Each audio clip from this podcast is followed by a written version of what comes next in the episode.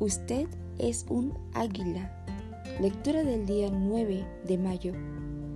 Así, todos nosotros que con el rostro descubierto reflejamos como en un espejo la gloria del Señor, somos transformados a su semejanza con más y más gloria por la acción del Señor, que es el Espíritu.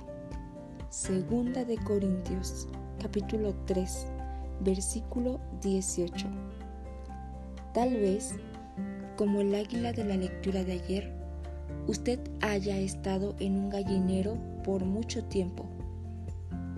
Quizá está arraigado a su manera de pensar como gallina.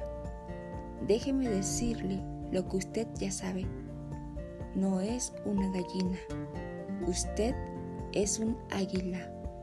No permita que ese entorno limitado se le pegue. No deje que la manera en que fue criado o lo que alguien le dijo impida que usted conozca quién es realmente. Revise su certificado de nacimiento. Allí encontrará que ha sido creado a la imagen del Dios Todopoderoso.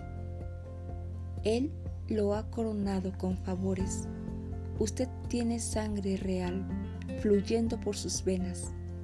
No fue creado para ser una persona promedio o mediocre, sino que fue creado para surcar los aires. Ahora, deshágase de la mentalidad de gallina y comience a tener una mentalidad de águila.